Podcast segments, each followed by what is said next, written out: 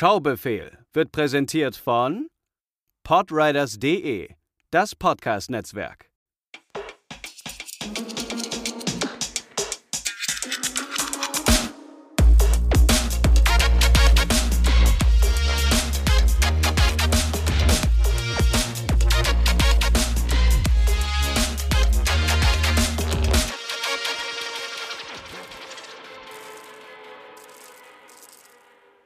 Einen wunderschönen guten Tag, liebe Schaubefehl-HörerInnen, hier bei einer neuen Ausgabe aus dem digitalen Studio, wo zwei Dudes sich Filme hin und her schieben, die der andere jeweils nicht kennt und es häufig rangiert zwischen was, den kennst du nicht und ja, von dem habe ich vorher auch noch nie gehört. Herzlich willkommen, André. Moin, Matze. Na, wie geht's? Ja, ganz gut, ne? Ähm ich, äh, schaue, ich schaue dich in Skype an und sehe dich neben einem bärtigen, dreckigen Mann. Und das du schaust mich bei Skype an und siehst einen bärtigen, dreckigen Mann und viele hübsche Sadomaso-Frauen. das äh, fasst die heutige Folge sehr gut zusammen. Vielen Dank fürs Zuhören. Bis zum nächsten Mal. äh, ja, wir haben es mal wieder geschafft, so diametral gegenüberstehende Filme uns äh, gegenseitig zuzuschieben. Das ist schwierig ist, hier irgendwo eine gemeinsame Linie zu finden. Ähm, wie ich finde, sogar auch dann letzten Endes in der Bewertung. Dazu dann aber vielleicht auch äh, später mehr. Aber, André, du hast ja äh, den, die volle Dröhnung Japano-Wahnsinn gegeben. Nicht freiwillig, wie wir ja alle wissen, aber ja, habe ich. Ähm, nämlich mit einem Film, den ich äh, ja schon länger tatsächlich auf der Watchlist hatte, oder zumindest ähm, mir war er bekannt. Ich habe den Namen oft gelesen. Ich wusste, dass ihn einige Leute mögen. Ich wusste, dass einige Leute ihn immer für sehr weird gehalten haben, aber ja, ich wusste eigentlich, ich wusste halt nicht viel drüber sonst irgendwie, außer dass ich eben das, das, das DVD-Motiv kannte, das Plakatmotiv. Der Film heißt R100 aus dem Jahr 2013 vom Regisseur Hitoshi Matsumoto. Und ich weiß auch auf jeden Fall, dass der auch noch mehr Filme gedreht hat, die so weird sind, wohl wie dieser hier. Ähm, aber der tatsächlich wohl einige Fans hat. Also ich glaube, sein beliebtester oder glaube ich auch eine Rezeption am höchsten angesehener ist der Film Symbol.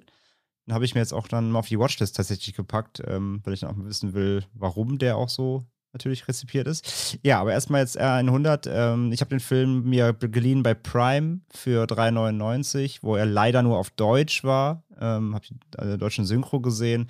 Die war okay, aber ja, wie japanische, äh, wie deutsche Synchro bei japanischen Filmen funktioniert, äh, wissen wir ja meistens. War nicht die beste, aber es war okay. Auf Blu-ray gibt es den von Donau-Film beziehungsweise Live im Vertrieb. Da ist auch die japanische Tonspur drauf. Also wer das Original da sehen will, kann da zu Blu-ray greifen. Die hatte ich jetzt eben nicht äh, zu Hause. Und ähm, ja, der Film ist ab 16 Jahren freigegeben. Die DVD beziehungsweise die Blu-ray ist übrigens ab 18. Das hat aber nichts mit dem Film zu tun, sondern zwar ist wieder der alte Trick. Wir packen Trailer drauf, die ab 18 sind, damit wir die Blu-ray ab 18 verkaufen können und damit äh, ja im Regal für mehr Aufsehen sorgen können, weil die Leute denken, oh, ein Film mit Sadomaso-Frauen auf dem Cover ab 18, das muss ja da, derbe sein. Also der Film ist eigentlich ab 16 freigegeben in Deutschland. Äh, der Film hat auf Letterbox eine 3,2 von 5, auf der IMDb eine 6,0 von 10, was auf jeden Fall ja auch gar nicht äh, so schlecht ist im Durchschnitt. Und der Film hatte ein äh, Budget von 5,5 Millionen Dollar umgerechnet. Das ist eine ganze Menge. Ja, das ist relativ viel, finde ich auch, ja. Wohin die jetzt geflossen sind, weiß ich noch nicht so ganz. Kostüme. Ja, wahrscheinlich. Äh, kommen wir erstmal zum äh, Plot, bevor ich meine Erwartungen kundtue. Äh, vorgelesen hier äh, vom DVD-Backcover vom Deutschen. Der biedere Bettenverkäufer Takafumi will seinem. Es fängt schon an wie so, ein, wie so eine Bauer-Frau-Beschreibung. der biedere, der, der biedere Milchbauer Bodo. Ja. Der biedere Bettenverkäufer Takafumi will seinem tristen Alltag entfliehen. Neugierig wird er Mitglied in einem mysteriösen SM-Club namens Bondage. Ein Jahr lang werden ihn Dominas des Clubs ohne Vorankündigung in aller Öffentlichkeit züchtigen. Die verhängnisvolle Klausel, ein Ausstieg ist nicht möglich. Zunächst genießt Takafumi lustvoll die einfallsreichen Erniedrigungen, doch schon bald schlagen die Damen in Lack und Leder mit aller Strenge über die Stränge. Ah, da war ja ein Texter am Werk grandios. Also den biederen Bettenverkäufer nehme ich noch mit, aber das über die strenge Steine, das, das ist mir too much. Bald muss er sich und seine Familie vor den Überfällen der übereifrigen Sexeinsatztruppe verteidigen. Würde ich den Film nicht kennen, würde ich auch das zu viel finden, aber ich kenne den Film. ja, was habe ich erwartet? Also, ähm, wie gesagt, ich kannte Cover, ich kannte so grob die, die Rezeption, aber wusste sonst nicht viel darüber. Ich habe, äh, im Grunde habe ich so ein bisschen so ein Sex and Zen erwartet, wer den kennt. Ähm, das ist ja auch so ein japanischer, äh, ja, Erotik-Klamauk-Weirdo-Film und so ein bisschen die Richtung habe ich das, mir das vorgestellt, so Weirdo-Kinky-Stuff mit bisschen Comedy und typischem Drama, äh, japanischem Overacting und alles bisschen drüber und so. Das waren so ein bisschen meine Erwartungen. ich sag mal so, ich glaube, bei dem Film kann man schon mal so sagen, ich glaube, bei diesem Film kann, wird es nicht passieren, dass die Erwartungen genau das erfüllen werden, was man im Film bekommt. Das ist eigentlich so gesehen nicht möglich. Zumindest, man, wenn man nicht weiß, was einen erwartet. Ja, also meine ich, also mhm. einfach wirklich, wenn man den Film nicht kennt, man kann, die Erwartungen können sich niemals mit dem Film decken, weil, nee, das kann nicht passieren. Nicht, zumindest nicht im Detail. Was mir jetzt erst aufgefallen ist, ich war erstmal so bei dem, ich war erstmal so ein bisschen abgeschreckt von dem Look des Films. Der wirkt erstmal sehr, auch da nochmal Wink aufs Budget, der wirkt erstmal so ein bisschen billig. Mhm. Ähm, ein bisschen Heimvideo-Look, Ästhetik. Alles so ein bisschen auch sehr ausgegraut und braun ähm, in, den, in, den, in den Farbtönen.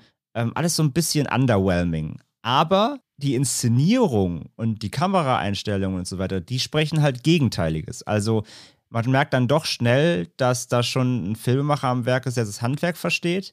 Und wahrscheinlich ist der Look eine bewusste Entscheidung letztendlich. Aber am Anfang war ich erst so, oh, der Film ist ganz schön hässlich. Aber irgendwie ist es auch egal, weil man, weil man sich da schnell dann, dann doch, ja, es, ist, es, es wird dann schnell so abgefahren, dass man darauf auch gar nicht mehr so richtig achtet. Ähm, dieses braun-graue Gesamtbild habe ich dann auch recht schnell aufgefasst als, als äh, gewollt, denn es spiegelt so ein bisschen ja den Alltag der Hauptfigur ja auch wieder. Also der Takafubi, der biedere Bettenverkäufer, ähm, genau, der hat einfach so ein richtig tristes Leben, da ist nichts mehr los. Seine Frau liegt im Koma, ähm, er hat also auch auf jeden Fall familiäre Probleme. Es ist alles so ein bisschen, ähm, ja, traurig in seinem Leben. Es gibt keine Farbe mehr, wortwörtlich. Und das ähm, habe ich dann recht schnell als Stilistik auch im Film erkannt, ähm, wie, wie er seinen langweiligen Job und sein, und sein Leben nicht mehr wirklich ja, zu schätzen weiß. So äh, versprüht der Film auch eben die Bilder, dass sie sehr, sehr entrückt und trist wirken. Und ist übrigens auch ein Film, bei dem der Filmtitel das erste Mal erst bei Minute 40 eingeblendet wird.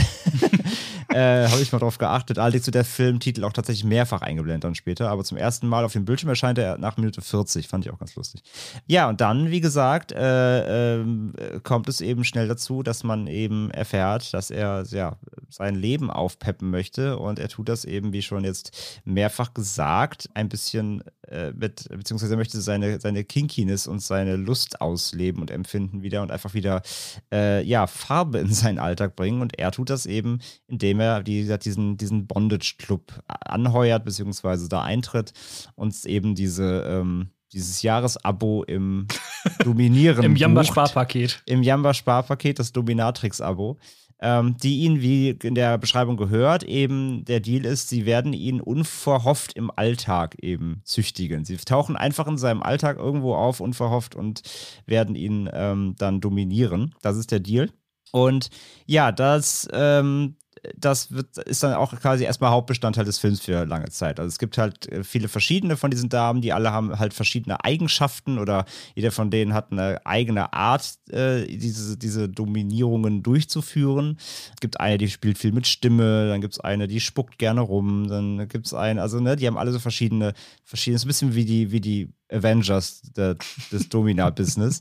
ähm, ja, und die, das ist tatsächlich dann auch, also ich habe den Film schon so als Black Comedy verstanden, aber ich muss auch sagen, er ist jetzt auch nicht so richtig lustig. Er ist eher wirklich weird. Also ja. das, ich musste oft zwar grinsen, aber das, das entstand eher auch so ein bisschen aufgrund der einfach der weirde, Weirdness dieser Szenen und dieser unvorbereiteten Art dieser Szenen. Zum Beispiel, wie gesagt, seine Frau liegt im Koma und diese Dominas machen ja selbst vor dem Krankenzimmer seiner Frau ja nicht halt ähm, wenn er zum Beispiel einmal seine Frau besucht und ähm, dann kommt da die Voice Queen, wie sie, wie der Charakter heißt, und ähm, dominiert ihn, während er seine Augen verbunden hat und äh, imitiert dann die Stimme seiner Frau und tut so, als ob sie wach wäre. Das ist auch schon ganz schön böse und dark eigentlich, muss man mal sagen. Und so, äh, sie nutzen auch dann recht schnell Dinge aus seinem Alltag, so wie man so ein bisschen bemerkt, die Dinge, die ihn irgendwie beschäftigen oder die Dinge, die eigentlich irgendwie falsch laufen oder ähm, ja, inkludieren sie eben in diese Bestrafungen für ihn. Und Ja, ja, das ist halt einfach schräg, wenn sie ihn auf der öffentlichen Toilette irgendwie dann zusammentreten und er dann auch, also andere kriegen das ja auch mit dann irgendwann natürlich, weil es halt in der Öffentlichkeit passiert. Im Restaurant halt, mitten ins Gesicht. Ja, ja das, ist, das, ist halt, das ist halt schon schräg einfach so. Ähm, wie gesagt, ich fand es nicht so richtig lustig. Es ist einfach sehr weird Hm. insgesamt.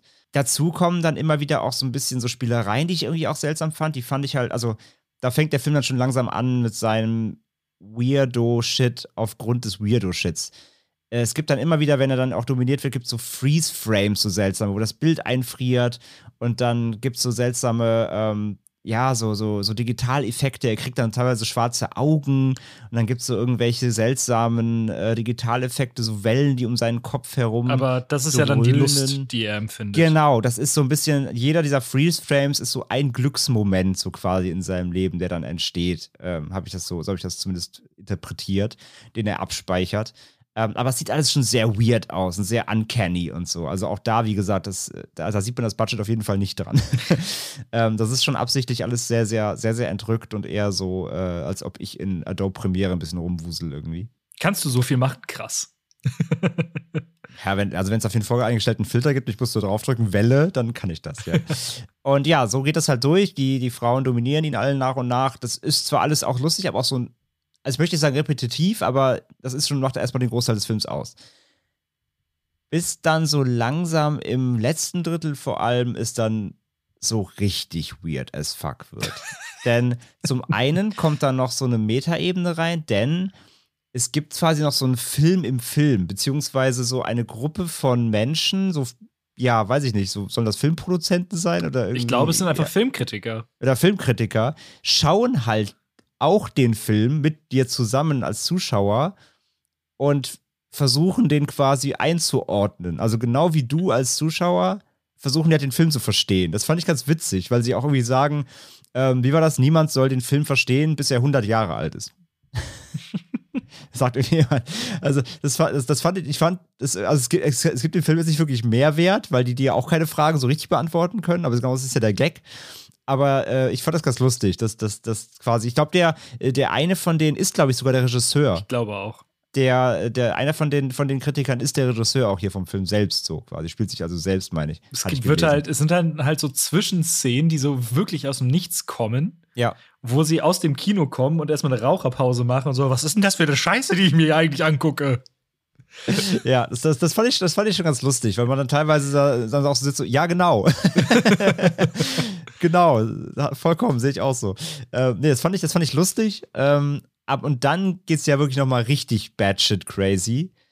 Wenn dann irgendwie, wenn man quasi die, die, die sag ich mal, die, ähm, diese Organisation, diese Bondage-Organisation, wo er unterschrieben hat, wenn man die dann nochmal so richtig kennenlernt, inklusive, nämlich die haben eine CEO, das ist eine, eine blonde Frau, die eine, ja, eine Nin Ninja-Armee befehligt. Why the fuck ever? Und allein dieser Auftritt von ihr, wenn sie zum ersten Mal auftritt, wo sie dann auch dieses Bild haben, wo sie von diesem riesen Banner sitzt, mit diesem großen B drauf, so wie so ein Logo, dann diese Ninja-Armee, sie sitzt dann davor, sie ist ja auch so, also die Schauspielerin ist ja auch so eine richtig große, äh, einfach so eine sehr präsente Frau einfach, ähm, so ein bisschen wie an Lady Dimitrescu von Resident Evil 8 erinnert oder so. Ähm, dann sitzt sie da vor diesem Banner, diese Ninja-Armee, das war halt echt wie so aus so alten Ninja-B-Movies irgendwie, so eins zu eins. Und ja, dann, dann, dann gibt es halt einen Ninja-Fight, da wird dann, da werden Ninjas weggesprengt und ey, das, da, was da los ist die ganze Zeit in der letzten Hälfte, in der letzten Drittel, du bist die ganze Zeit, was willst du denn jetzt noch von mir, Film? Warum? Die Jugend würde sagen, wild. Äh, ja, wirklich wild. Also, das ist, was da los ist. Also, das ist wirklich, also, wenn man die erste Hälfte schon sagt, das ist weird, holy fuck, wait for it so. ähm, also, das war wirklich, wirklich dann nur noch durch. Und da muss ich auch zugeben, da habe ich nicht mehr wirklich geschaltet, was da los ist. Da habe ich einfach Es- nur noch auf mich wirken lassen. Es klingt halt auch so ein bisschen zusammenhanglos, aber genau so ist das halt auch im Film. Er will da raus, weil es ihm allmählich zu viel wird und auf einmal Ninjas. Ja, genau. Also, also das, diese, das, das ganze Überwältigende ist so, wie, wie es für ihn halt überwältigend wird oder wie, wie es halt zu viel wird für ihn, diese, dieser, dieser Vertrag. Äh, genauso ist es für den Zuschauer halt auch. Es wird einfach zu viel irgendwann. Und ähm, ich muss halt auch zugeben, ich bin dann auch wirklich, auch kopfmäßig auch irgendwann wirklich ausgestiegen, weil es einfach nur noch so, bad shit crazy wurde insgesamt und ähm, weiß ich nicht. Weil das ist, und ich finde es tatsächlich dann am Ende des, des Tages auch ein bisschen fast schade, weil die erste Hälfte des Films, da kann man ja auch dann trotzdem, trotz der Weirdness und trotz lustig und albern und überhaupt, kann man da ja schon so ein paar Dinge rauslesen, vor allem wie aus der japanischen Gesellschaft vor allem. Da geht es ja auch ganz krass halt um das Thema der, ähm, ja, sag ich mal, also in Japan irgendwie alle, also viele verbinden mit dem Land halt auch so viel Kinkiness und die haben halt super viel Stuff, irgendwie, was super kinky ist, und äh, sei es im Anime-Bereich Anime oder ne, irgendwie Maid-Cafés und so. Also die haben, die haben ja super viel kinky Shit, aber öffentlich spricht darüber halt keiner. Mhm. Und das bildet der Film ja komplett ab. Dieser trist, dieser, dieser triste, normale, normalo Matratzen-Dude, der aber halt aus dem Alltag flieht, indem er halt diese, diese, diesen kinky Stuff bestellt quasi der aber dann eben in der Gesellschaft draußen vor allen Augen ausgetragen wird, was eigentlich niemand machen würde in Japan quasi. Das ist einmal da drin eben, aber auch so Sachen wie quasi so dieses, ähm, dieses, selbst quasi diese Bondage-Organisation, die so super weird und wild ist und Ninjas hat und Dominas, die Leute anspucken und alles. Trotzdem haben sie eine CEO, wie so eine normale Firma eigentlich. Also da steckt, da steckt eigentlich richtig viel drin.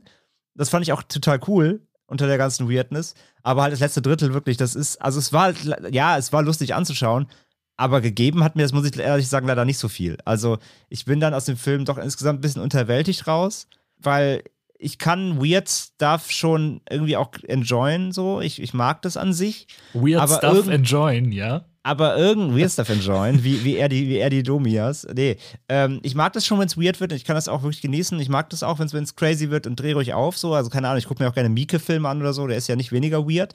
aber trotzdem hat er immer noch zumindest irgendwie die Story oder zumindest einen halben Handlungsstrang. Und ich fand es dann doch leider, dass er im, im letzten Drittel für mich war es zu, einfach nur noch zu wild, wie du schon gesagt hast. Es war einfach nur noch rausballern und auch wenn man da so ein paar Sachen rauslesen kann, vielleicht, da ging mir so ein bisschen doch die Handlung irgendwie dann ab. Also spätestens, äh, ist, jetzt, ist jetzt keine, also spoiler ich jetzt halt, ist jetzt nicht so, ist auch egal für den Film. Es stirbt ja dann einmal ein der Dominas durch einen Unfall. Mhm. Und ab dem Moment danach so, dann steigt der Film ja so quasi von der, von der Logikebene komplett aus irgendwann. Und das, das war mir halt wirklich dann irgendwann zu wenig. Also hätte es da irgendwie noch einen Grundplot gegeben, der danach aufrechterhalten hat, okay, aber dann das, das, ja, es gab ja darunter nichts mehr. Es wurde ja auch zum Beispiel dann mit der Frau im Koma wurde ja auch nichts mehr gemacht, mit so einer Familiensituation irgendwie. Also irgendwie war mir an dem Film dann doch letztendlich leider zu wenig Fleisch und dann wirklich nur Weirdo-Parade hat mich dann letztendlich leider auch einfach nicht gecatcht so richtig. Das heißt, hm. ich fand ihn jetzt insgesamt, muss ich sagen, ja, ich, also ich bereue es nicht, ihn gesehen zu haben. Häkchen dran so. Einmal den, den wilden Ritt mitgemacht, war, war, war schön weird. Habe ich mitgenommen. Kann die Faszination an dem Film per se verstehen. Aber wie gesagt, hängen geblieben ist da jetzt nicht so viel tatsächlich. Das ist halt, wie gesagt, eigentlich ein bisschen schade für den Film. Mm, bei mir ist es ja jetzt nun auch schon länger her, dass ich den gesehen habe. Ja. Und äh, wie gesagt, hängen bleiben halt diese sehr absurden Szenen, dieses auf einmal sind da äh, irgendwann kommt die Regierung und kämpft gegen die Ninjas und dann halt äh, wie gesagt diese komplett random Bestrafungen und auch dieser Raum, wo äh, die Dominas im Kreis aufgestellt sind und alles. Ja. Äh, sowas bleibt im Kopf, aber ja, also Handlung ist halt eher wenig und gerade das Ende ist halt verrückt, weil es verrückt sein will und ja. nicht, weil es irgendwas erklären möchte. Und damit, daran muss man Spaß haben. Aber witzigerweise fand ich das halt den unterhaltsameren Part damals, als ich den gesehen habe. Es ist der unterhaltsamere Part, aber er gibt mir, also er, er erzählt halt wirklich nichts. Und das war mir dann irgendwie dann doch zu wenig. Dafür, dass der erste, dass der erste Part eigentlich ja schon relativ viel aufmacht eigentlich. Also ist viel Potenzial auch da, um noch irgendwie, wie gesagt, du, du musst auch nicht alles erklären und du kannst auch weird sein. Aber dafür ist der erste Film, äh, erst die erste Hälfte dann doch so ein bisschen, ähm, ja schon sein, seine, sein, sein, sein Leben zeichnet und da viele Sachen reinwirft, die er so mitträgt scheinbar. Daraus macht der Film halt leider überhaupt nichts so. Und ähm, ich verstehe auch die Wert. Ich, ich, also das Einzige, was ich rausgelesen habe, sind diese gesellschaftlichen Themen, das ist zwar schon drin. Aber ja, wie gesagt, letztendlich, die zweite Hälfte war mir dann einfach zu, zu albern und zu. Also es hat Spaß gemacht, aber es war direkt danach war ich auch so, ja, es war schon doof. also, ja. wie gesagt, also so, so richtig, ich, ich konnte es für den Moment genießen, aber, aber ja. Du schließt dich so, den Filmkritikern im Film an. So, genau, sobald es vorbei war, war ich aber so, was wolltest du denn jetzt eigentlich genau von mir so irgendwie? Das ist mir dann immer ein bisschen zu wenig so. Also von daher, so, ich bin so zwiegespalten. So, ich, ich, ich sage nicht, dass es ein schlechter Film ist und der hat sicherlich seine, seine Qualitäten und seine Momente, die ich mir auch, also die hängen geblieben, hängen bleiben werden schon. So ein, zwei, drei. Und ich gebe ihm, und ich schätze auch so weirdo Stuff, wenn du es einfach machst, so, das ist schon cool. Aber letztendlich, wie gesagt, war es mir zu wenig. Aber deswegen sage ich halt, ich habe mir jetzt, deswegen habe ich, genau deswegen habe ich mir diesen Symbol jetzt mal drauf gesetzt, weil der auch in der Rezeption jetzt so in meiner Bubble, weil ich mal auf Letterbox gesehen habe, noch deutlich besser wegkommt. Und der soll auch weird sein, aber vielleicht hat der ja dann vielleicht genau das, was mir hier gefehlt hat. Vielleicht hat der noch einen Plotpoint und da hat wirklich einen Punkt, den er auch wirklich auserzählt. Und nicht nur dann eine Konfettikanone voller Bondage-Ninjas. Ein schönes Bild. Äh, es haben ja, ja, auch sogar zwei Hörer mitgeguckt, äh, Adrian und äh, Gobi von Ja, ja, äh, genau, genau so auf die Discord, ja. schließen sich da schon ziemlich äh, in ihren Stimmen sehr ähnlich dem an, was du erzählt hast. So dieses, es ist halt seltsam und deswegen ja auch irgendwo interessant und spannend, aber ja. jetzt vielleicht kein Film, den man, äh, den man häufiger guckt. Ja, genau. Also natürlich ist es spannend, Unerwartetes vorgeworfen zu kriegen. Also ich mag das ja auch, wenn Filme dich halt, dich unvorbereitet irgendwie in Situationen werfen, die du nicht kommen siehst und so. Alles cool. Ne? Aber wieder letzten Endes halt so ein bisschen, bisschen was brauche ich dann doch um dann mit rausgehen zu können. Das war mir ein bisschen zu wenig, ja. Aber wie gesagt, trotzdem bin froh, immer geguckt zu haben. Ist auf jeden Fall ein, ein wirklich eine, eine bunte Kiste Dominas, ja. Mal sehen, ob äh, auf der Insel auch ähnlich viele. Ja, ich, pack, ich, pack, ich packe meinen Koffer hier mit, eine Domina und Wilson. äh, du hast mir gegeben zum Schauen Castaway, verschollen aus dem ja. Jahr 2000. Äh, Regie geführt hat Robert Zemeckis, das haben wir schon mal mit mal zurück in die Zukunft, falsches Spiel mit Roger Rabbit, Forrest Gump und so weiter und so fort. Allerdings Ein wegweisender Mann, ja. Ja, äh, inzwischen halt auch nicht mehr. Nee, inzwischen leider nicht mehr, aber war, er war mal, Der, ja. Er, er, hat irgendwo, hatte, ich glaube, so bei Beowulf rum, da ging es dann irgendwann so Richtung ah. Bäcker. Da gibt es auch ein sehr schönes Video von, ähm, ah, wie heißt der YouTuber jetzt? Patrick Williams. Ähm, okay. Zu ihm äh, wo er das auch eigentlich ganz gut skizziert äh, und auch so erklärt, eigentlich ist Robert Zemeckis kein Filmregisseur, er will einfach immer nur die neuesten Technologien ausprobieren. Ein bisschen wie James Cameron. Ja, so ein bisschen. Wobei der immer noch dann trotzdem noch den Dreh kriegt, aber ja. Ja, so, so ein bisschen fühlte es sich dann halt auch an. Also, das sieht man dann ja auch bei Polar Express und äh, bei äh, Beowulf und so weiter und so fort. Dann äh, im Cast haben wir Tom Hanks in der Hauptrolle, recht offensichtlich. Äh, wir haben einen Volleyball und wir haben Helen Hunt, wo ich mich auch ähm, ja gewundert habe. Ich habe jetzt nicht nachgeguckt, aber von der hat man auch so gar nichts mehr gehört irgendwie. Weiß auch nicht, woran das liegt. Der Film war Oscar nominiert für zwei Sachen. Ähm, offensichtlich bester Hauptdarsteller und äh, bester Sound. Das kann ich schon mal vorwegnehmen. Äh, absolut gerechtfertigt. Der Sound ist ganz, ganz große Klasse in dem Film. Weißt du, gegen wen äh, der Film verloren hat? Das war der gleiche Film der die beiden Oscars äh, geholt hat. Nee, sag an. 2001 hat er gegen äh, Russell Crowe und Gladi Gladiator verloren. Ach, Gladiator, ja, okay. Ja. Wo gerade übrigens ja äh, gemeldet wurde, kurz vor Effekt, dass das Skript fertig ist zu Teil 2. Es ist super weird.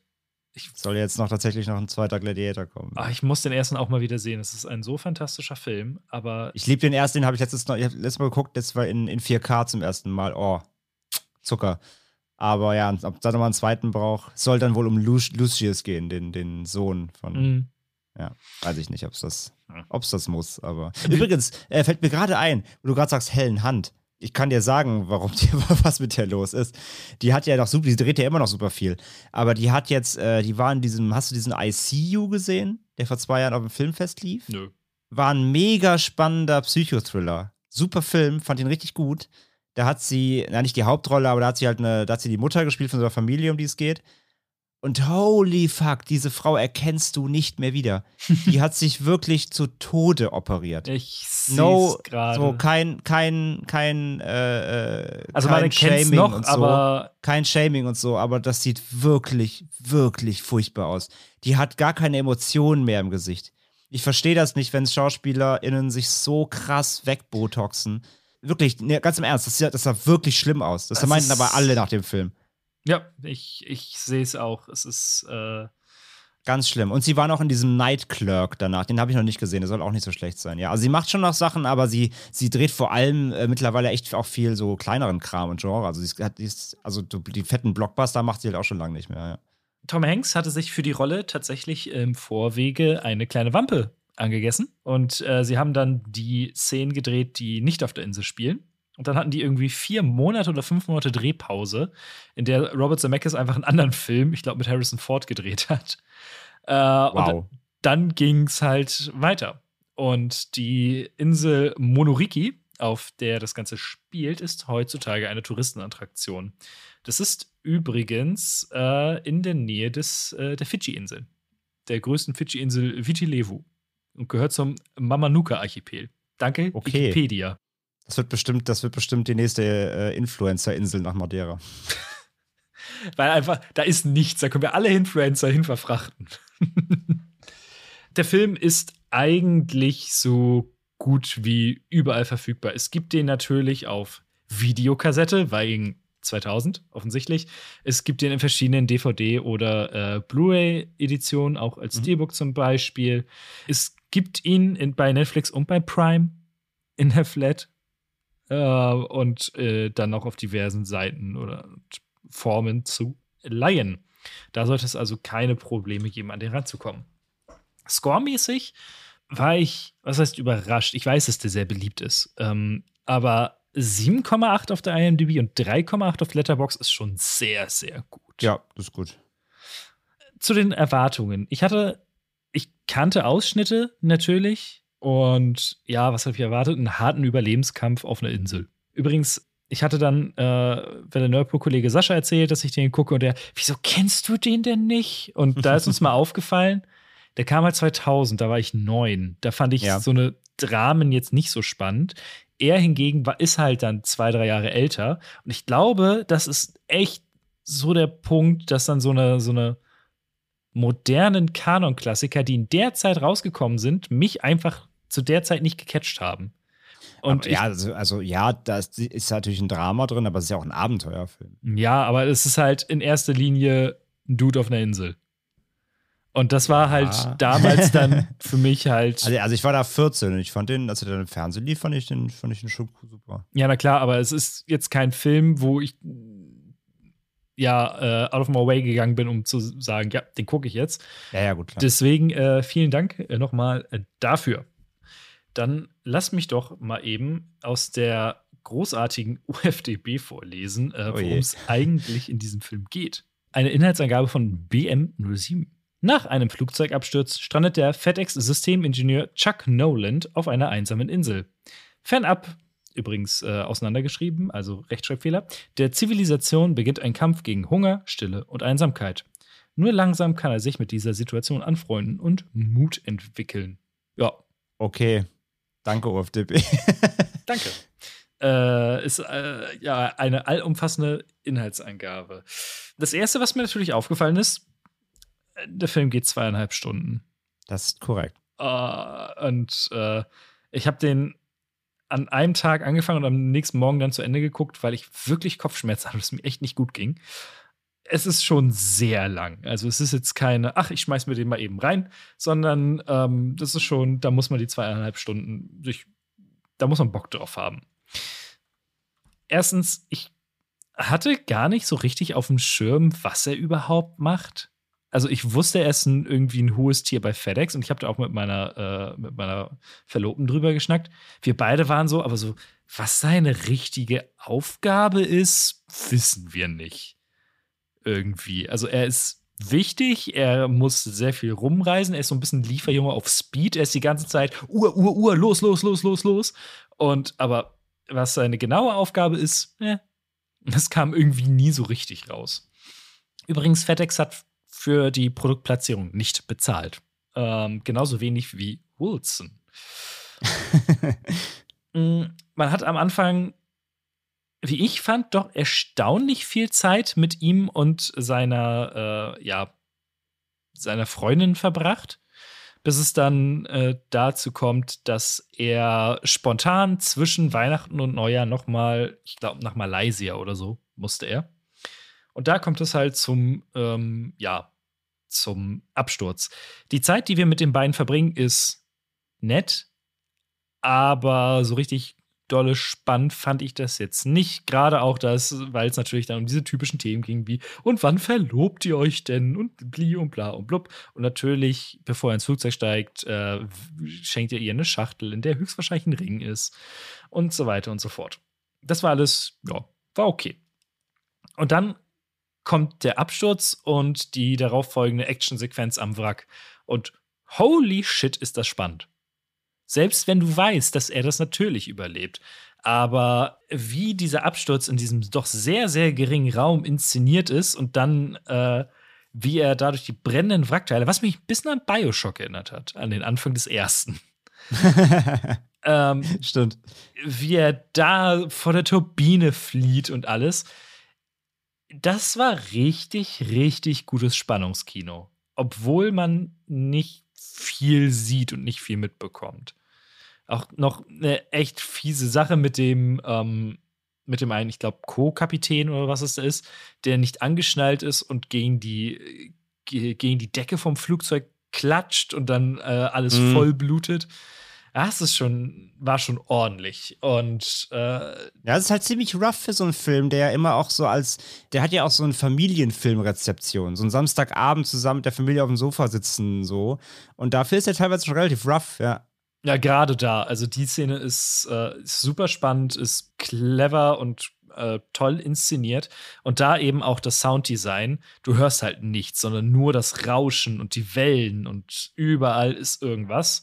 Äh, und das habe ich auf meinem ja, Fernseher ohne Soundbau oder ähnliches schon mitbekommen. Also, das ist ganz, ganz großes Kino. Und dann kommt er auf der Insel an, wird da angespült und ja, muss da überleben.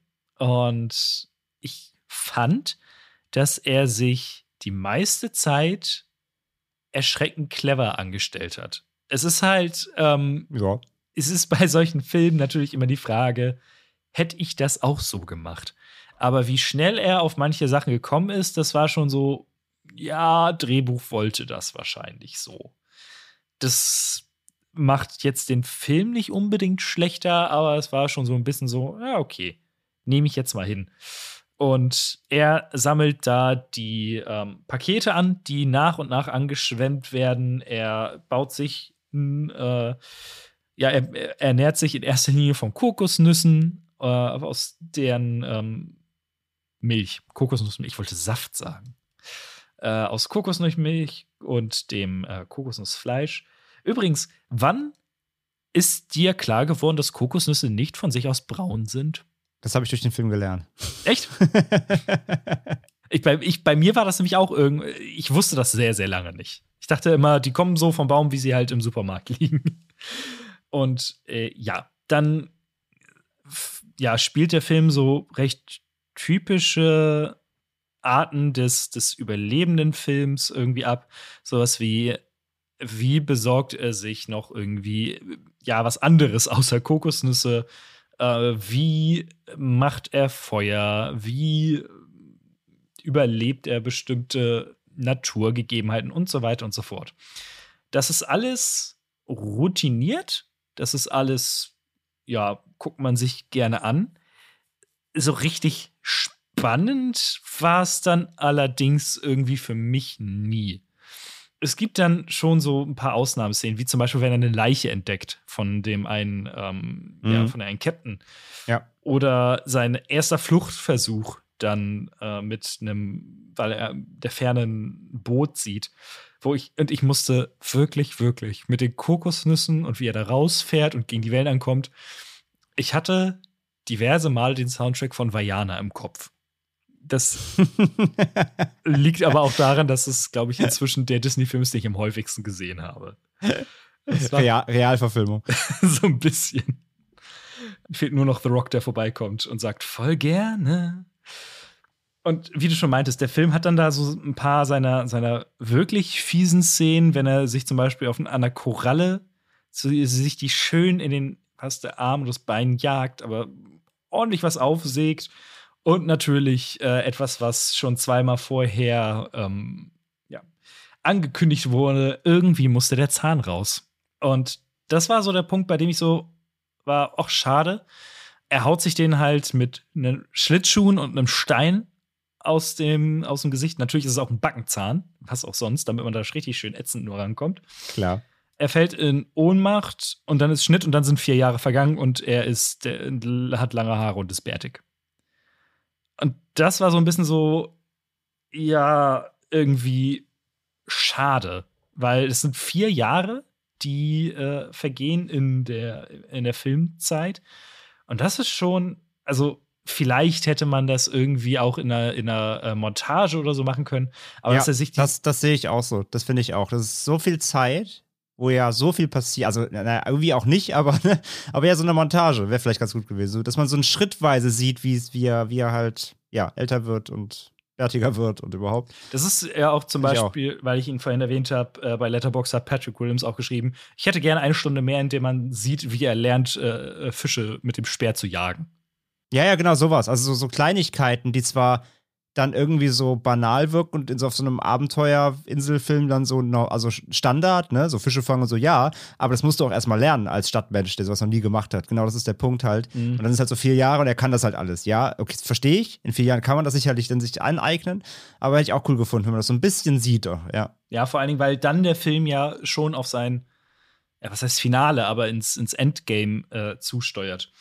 Äh, zwischendurch hat man natürlich äh, Wilson, ein äh, Volleyball, der aus ein, mit einem blutigen Handabdruck dann ein Gesicht bekommt und das, was so seine einzige, ähm, ja, seine einzige Kommunikationsart äh, ist, einfach mit diesem Volleyball zu reden. Tom Hanks ist der Grund, warum man sich diesen Film anschaut.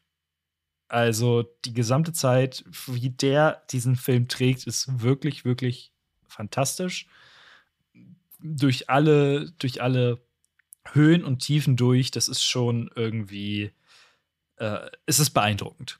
Es ist ganz, ganz große Schauspielerkunst, wirklich. Und was ich ebenso gut fand, irgendwann ähm, unternimmt er dann einen Versuch, baut sich ein Floß. Äh, auch sehr, sehr clever. Man hatte vorher gesehen, dass er äh, Segel-Champion war. Bei den, Plaka äh, bei den Pokalen bei ihm zu Hause. Und er baut sich ein Floß mit, äh, was er mit VHS Tape oder VS-Band zusammenbindet. Das fand ich auch ein bisschen süß. Und äh, macht sich auf die Reise und versucht, dieser verdammten Insel zu entfliehen. Interessanterweise hat er dabei ein FedEx-Paket, was er nicht geöffnet hat. Äh, dazu aber vielleicht gleich da noch mal mehr. Und ja, er, er kommt tatsächlich gegen die äh, riesigen Wellen an. Er kommt aus offenem Meer, äh, hat da so ein paar ja noch so ein paar Sachen, wie zum Beispiel, dass Wilson weggespült wird und er ihn zuerst hinterher äh, schwimmt, aber nicht hinterher kommt. Dann ähm, natürlich auch Sturm. Das Floß ja, wird, löst sich langsam auf und er wird von einem Containerschiff aber rechtzeitig entdeckt, kommt nach Hause, die gesamte FedEx-Familie. Es ist das Gefühl, als ob man FedEx wäre das, das größte Unternehmen der Welt, habe ich das Gefühl in diesem Film. Und auch eine sehr, sehr schöne Szene. Wie, das neue Apple. Ja. Wie ähm, seine damalige Freundin angerufen wird und sie in Ohnmacht fällt. Und dann sieht man ihren äh, jetzigen Partner und ihr Kind. Tja. Das war schon clever gemacht. Da bist du einmal auf der Insel, alles weg. Vier Jahre. Und dann haben die natürlich noch mal so ein bisschen Aussprache, wobei auch das sich arg zieht. Also erst kommt so ihr neuer Mann und redet mit ihm und dann fährt er aber doch zu ihr und so weiter und so fort. Das ist alles so ein bisschen zäh irgendwie. Auch wenn es natürlich cool und spannend ist, was danach eigentlich noch so mit ihm passiert. Auch wie er in diesem Hotel ist und sich auf dem Boden liegt äh, und an einem Buffet natürlich nur an die Krabben geht, weil das halt das ist, wovon er sich am meisten ernährt hat in den letzten Jahren. Und das Ende des Films ist, dass er dieses abgeranzte FedEx-Paket von vor vier Jahren abliefert mit den Worten, Sie haben mir das Leben gerettet. Und dann steht er an einer Kreuzung und ihm wird gesagt, ja, es gibt hier diese Wege, Sie können überall hin und er äh, schaut in die Ferne und der Film ist zu Ende. Ich, dieses ganze Lieferjung-Ding, hab ich, hab ich's nicht gerafft?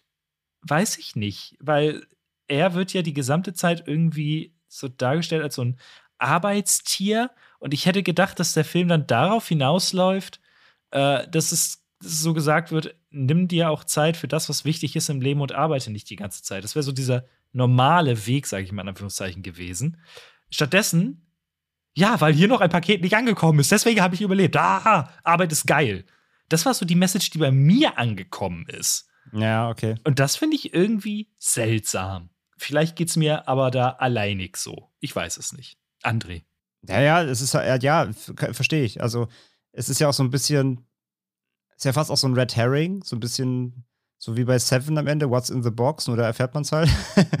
äh, nur hier ist auch egal eigentlich, was in der Box ist. Aber ja, ja, ich, ich weiß schon, was du meinst. Das ist schon, ich möchte nicht sagen atonal zum Film, aber so richtig befriedigend oder was der Film jetzt dann wirklich auch dir damit nochmal sagen möchte, weiß ich auch nicht. Ne? Also finde den Ausstieg dann auch äh, nicht das Highlight des Films sicherlich. Ich finde es halt ganz schön, dass ihm danach gesagt wird, ja, und wenn sie hier ganz weit äh, gehen, dann kommen sie nach äh, Dingster, nach Kanada und so, dass er diese Weite hat, die ja auch in Amerika einfach vorherrscht und dementsprechend nicht nur diese kleine Insel. So, das ist schon irgendwie ein ganz schöner Ausstieg, aber ja. Also ich habe das halt ja auch so schon so, also was, es geht ja schon auch so ein bisschen darum, weil du gerade sagst halt auch, ne, dieses nicht immer arbeiten, nicht immer arbeiten. Ich finde halt schon ja, dass der Film da auch so eine, schon so eine Message macht, du kannst halt nicht alles im, im Leben kontrollieren. Und wenn mhm. Dinge halt passieren, dann musst du sie halt einfach annehmen, so wie halt einfach dieses Unglück passiert und dass er halt da Castaway ist, passiert halt. Deswegen muss er sich eben da, muss er sich an die Insel anpassen und das halt alles akzeptieren und so einfach machen. Und ich, das ist so ein bisschen eigentlich das, was ich da immer so ein bisschen rausziehe. Du kannst nicht alles im Leben kontrollieren, so ein bisschen. Und gerade Pakete zustellen ist ja auch so super kontrolliert. Ne? Also es ist halt so ein Alltagsding, es passiert jeden Tag. Das ist alles getimed, du hast deine Route und so weiter und äh, das wird ja so ein bisschen aufgebrochen. Aber ja. Und dann, was dann auch nochmal zurückführt auf diesen, auf diesen Vier-Jahres-Skip.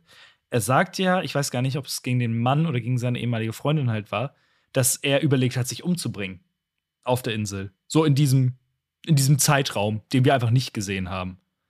Und das ist, dann hat man so dieses Show-Don't-Tell-Ding. Zeig mir das. Zeig mir das, wie er auf diesem auf dem Hügel ist und wirklich mit sich kämpft und diesen, diesen inneren Kampf hat zwischen, soll ich jetzt, soll ich dem ein Ende bereiten oder soll ich hier weiterleben? Aber das kommt ja in dem Film so gar nicht vor, sondern es ist immer nur sein Überlebenskampf, sein, ich bin jetzt hier und mache Dinge, um weiter zu leben. Aber so dieser Punkt, an dem es gibt, der wird einfach nicht gezeigt. Das wird einfach nur einmal kurz erwähnt und dann ist aber auch wieder gut. Ja, ja, da ist der Film aber tatsächlich, finde ich, auch da wieder, das meine ich ja, da kommt, finde ich, auch wieder diese Familien-Attitude raus. Dass der Film sich dann auch nicht so richtig traut, äh, auch dann da wirklich Dark, Dark-Momente einzusetzen und wirklich auch zu so zeigen, Verzweiflung, so richtig, also so mhm. richtig, richtig. Ähm, da habe ich das Gefühl, da ist der Film dann doch sehr auf sein bisschen so dieses Family-Image bedacht. Am Ende fand ich den Film gut. Ich fand ihn unterhaltsam. Der hätte vielleicht keine zweieinhalb Stunden gehen müssen. Äh, aber sehe diesen Meisterwerk und Klassikerstatus irgendwie nicht. Das ist, ich, das hört man ja auch raus. Ich bin nicht komplett begeistert. So, der, der ist halt rund, der läuft gut durch, aber ist mir dann letzten Endes, wie du ja auch eben gerade schon sagtest, er ist mir irgendwo zu glatt. So, obwohl er sich äh, viel schneidet und Blut läuft und so weiter und so fort. Aber außerhalb dieser Absturzszene gibt es halt keine so richtigen Highlights für mich. Und auch wenn Wilson dann verloren geht, das hat mich emotional mitgenommen, wie wenn ich hier einen Tennisball verlege. Keine Ahnung. Also sagen wir null. Mm, es ist ein guter Film, es ist ein unterhaltsamer Film, aber den Status als moderner Klassiker, den er ja durchaus inne hat, äh, verstehe ich nicht ganz. Ja, okay. Also, wie gesagt, ich glaube halt, da schwingt schon auch ganz viel Zeitgeist mit. Das ist halt, das ist halt so ein, ich meine, der Film ist jetzt 20 Jahre alt. Mhm. Über 20 Jahre alt. Und wie gesagt, das, das, das ist halt so, ein, so eine Art Blockbuster-Kino, das, das gibt es ja auch heute so selten noch oder fast gar nicht mehr. So die Art des Filmemachens und die Art des Erzählens. Und ich glaube wirklich, das ist, das ist echt so ein Zeit, das ist echt ein Zeitgeschehen, äh, beziehungsweise ein Zeitgeistfilm, der, dann als Klassiker gilt, wenn du ihn damals zu dem Zeitpunkt gesehen hast. Wie gesagt, es ist wieder für, für, also ich weiß, es ist ja im Fernsehen lief, es war wieder so ein typischer Samstagabend pro sieben Blockbuster, so, weißt mhm. du? Wo du mit der Familie zusammensitzt und guckst halt einen Abenteuerfilm. So. ich glaube, das ist so, dass ein bisschen Zeitgeist damit dranhängt bei vielen, die den auch dann in der Zeit rezipiert haben, der dann da dieses moderne Klassiker-Ding irgendwie bekommen hat. Ähm, ja, Aber ich kann auch verstehen, wenn man das nicht so. Also, beziehungsweise, ich muss jetzt auch sagen, ich würde ihn jetzt auch nicht in meine Top 20 irgendwie Modern, Modern Classics irgendwie packen. So. Ich finde ihn gut. Aber 7,8 und 3,8 auf IMDb Letterbox ist schon sehr Ist schon- hoch. Ist halt schon sehr hoch, ja, ja, genau. Und ich, also ich an sich als Film verstehe ich es, aber den Status unbedingt so als Modern Classic, ja, weiß ich nicht halt, ja. Es ist halt ein Film einfach, den man kennt, aber es ist auch ein Film, ähm, wie gesagt, den ich jetzt nicht unbedingt auf meine Top 20 Liste der besten Filme der letzten 20 Jahre packen würde. Bekomme ich denn als nächstes von dir einen Film, den du auf deine besten Liste der letzten 20 Jahre packen würdest? Naja, nicht der besten 20 Jahre, aber sicherlich der besten 50 Jahre. Oh, wir gehen weit zurück. Bin ich mal gespannt. Äh, du fängst auch an. Du bist, äh, gibst mir als erstes Stuff. Ich, ich geb dir. Ge so gebe er mir. Ja, du schaust einen, äh, du schaust einen Klassiker, in meinen Augen zumindest, und auch in Augen vieler Menschen. Einen Film, der ja doch schon eigentlich ähnlich, einen ähnlichen Weirdo-Status wie R100 hat, aber auf eine ganz andere Art und Weise, sag ich mal. Jetzt kommt irgendein Takashi Miike oder so. Ah, sehr gut. Äh, ja, Possession. Vor, mit Sam, spielt Sam Neill mit? War das? Ja. Das? Genau. Äh, steht auf meiner Watchlist, ist ein sehr, sehr beliebter Horrorfilm. Ja, Anführungszeichen. Also geht so ein bisschen in die Richtung. Ähm, Es ist schon Horror, aber es ist noch viel mehr. ich hab Bock. Freue ich mich drauf. Von Andrzej Sulawski, polisch, polnischer Regisseur. Mhm. mit, ja, wie gesagt, Sam Neill und Isabella Adjani. Und äh, ja, Brett, meiner Meinung nach. Aber, wie gesagt, Weirdo, Weirdo Level 1000. Also, bin gespannt. Ebenso gespannt äh, bin ich, wie du meinen Film finden wirst. Äh, wir drehen das Weirdness-Level runter bei mir. Allerdings wird es sehr amerikanisch. Ich habe geguckt, du hast den laut Letterbox nicht gesehen. Es kann aber auch sein, dass du es einfach vergessen hast. Schauen wir mal. Du Hau darfst rüber. dir das hier angucken. Oh Gott. Ach komm. Nee, Nee? Richtig kein Bock. Aber nutzt ja nichts. Oh Gott. Scooby-Doo. Oh. So, Also, ich, ich, ich, der ist doch scheiße. Also, die Rezeption ist doch kacke, oder nicht? Mm, Also er, er ist ein Serienkind seiner Zeit, gerade was so Mode und Effekte angeht. Ja. Aber ich habe den, ist denn der? 2002. Ah, aber ich habe den neulich noch mal wieder gesehen und es sind mir so ein paar Sachen aufgefallen, die ich erstaunlich gut fand, äh, was mit dem Drehbuchautor zusammenhängt. Das ist nämlich ein äh, Herr James Gunn. Ach, krass, echt? Ja. Der hat das Drehbuch geschrieben, was man an bestimmten Stellen auch durchaus merkt. Ja, co- co-written.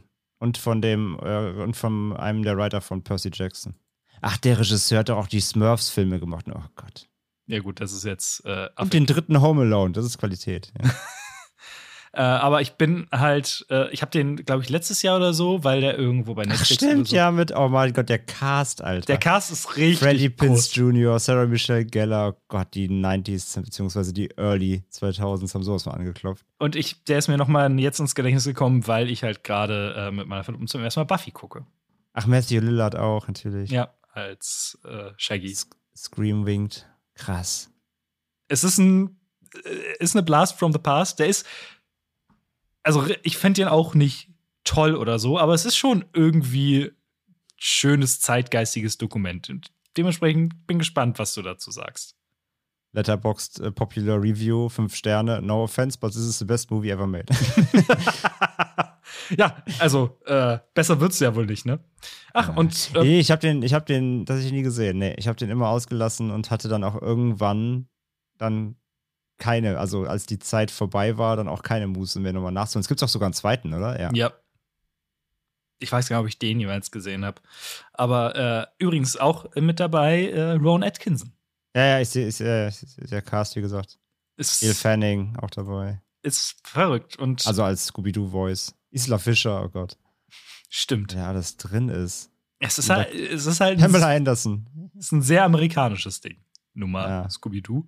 Aber ähm, wie gesagt, ich hatte wieder Spaß mit dem. Ähm, es, äh, jetzt gibt es irgendwie absurde Beziehungs-Horrorgeschichten und Scooby-Doo. Okay. Ach ja, manchmal muss man diesen Podcast lieben. Aber ich sehe die Begeisterung in Andres Augen. Der hat richtig Bock auf die nächste Folge. Wird gut. Mega Bock, richtig. Also, wo gibt's, wo gibt's den? Ach, der streamt ja noch nicht mal. Doch, Apple TV 3,99. Na gut. Okay, wie gesagt, bis vor kurzem war er bei Netflix. Nee, ist er nicht mehr. Sorry, Bro. Alles gut. Ja, bei, bei meinem Film wird es auch äh, schwierig. Jetzt ich die DVD leihen. Ja, das kriegen wir irgendwie hin. Ja, das, Dann- das, das finden wir heraus. Dann natürlich äh, zum Abschluss die Nachricht an die HörerInnen. Wenn ihr den Kram hier mitguckt, interessieren wir uns natürlich sehr dafür, wie ihr die beiden Filme fandet, die wir heute besprochen haben. Dann natürlich auch, wenn ihr die Filme fürs nächste Mal kennt, äh, wie ihr die findet. Und ansonsten hören wir uns beim nächsten Mal wieder, wenn es äh, heißt, äh, Scooby-Doo ist besessen. Ja, also das ist jetzt rein vom Titel natürlich abge Ja, abgekratzt, natürlich. Aber ja, ja, okay. Mehr kann ich ja auch noch nicht sagen. Bin so gespannt. Ich auch. Alles klar, da gibt es nächstes Mal äh, Hund, Hunde und Sam Neill. Geil. Bis dahin, auf Wiederhören. Tschüss.